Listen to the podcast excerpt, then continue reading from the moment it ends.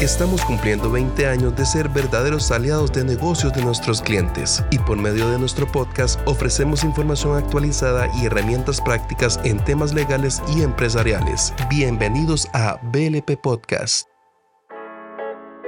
Bienvenidos a este podcast de BNP. Soy Melanie Avea, asociada senior de la firma, y es un gusto que nos estén escuchando. El tema de hoy está enfocado en la importancia de regularse previo a la comercialización de diversos productos de consumo humano en Guatemala. Para ello nos acompaña nuestra experta química farmacéutica Jennifer Calderón. Ella es especialista en asuntos regulatorios y asociada de la firma. Gracias por estar con nosotros hoy, Jenny. ¿Cómo estás? Todo muy bien, Melanie. Muchas gracias por este espacio, que considero será de mucho beneficio para los oyentes. Para conocer un poco más sobre este tema, tú nos puedes comentar a quiénes aplica esta regulación. Esto aplica a todas las empresas o personas que fabriquen, distribuyan o importen productos tales como son alimentos, cosméticos, higiénicos y medicamentos para consumo y uso humano. Muy bien. ¿Y en Guatemala quién regula a este tipo de productos? El ente regulador y de vigilancia es el Ministerio de Salud, que internamente se divide en subáreas según el tipo de producto que se desee registrar. Perfecto. Y cuando tú me hablas de vigilancia,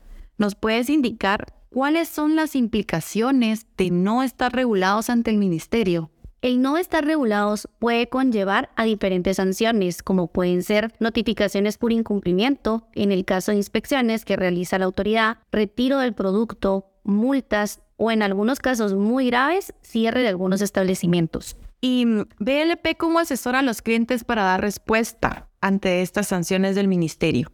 En el Departamento de Regulatorio de BLP contamos con un equipo especializado para asesorar a las empresas tanto de productos de fabricación nacional como extranjera para poder dar soluciones de manera técnica y legal. Y esto es ideal, Jenny, porque fusionar profesionales de diferentes áreas va a permitir abarcar estas soluciones de asesoría de una forma integral. Ahora hablemos un poco del trámite en particular. ¿Cuál es el momento ideal para tramitar un registro sanitario en Guatemala? Debemos de tener en cuenta el tiempo. Para ello existen dos escenarios. Uno es cuando el producto es importado y dos es cuando es un producto de fabricación local.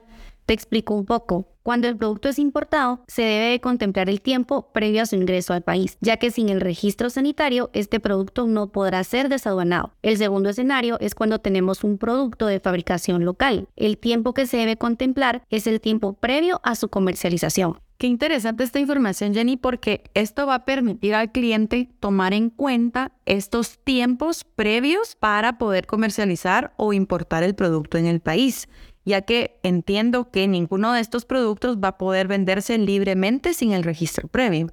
Es correcto, ya que al no contar con un registro sanitario puede incurrir en las sanciones que comentábamos anteriormente. Ahora quiero detenerme en la normativa en particular.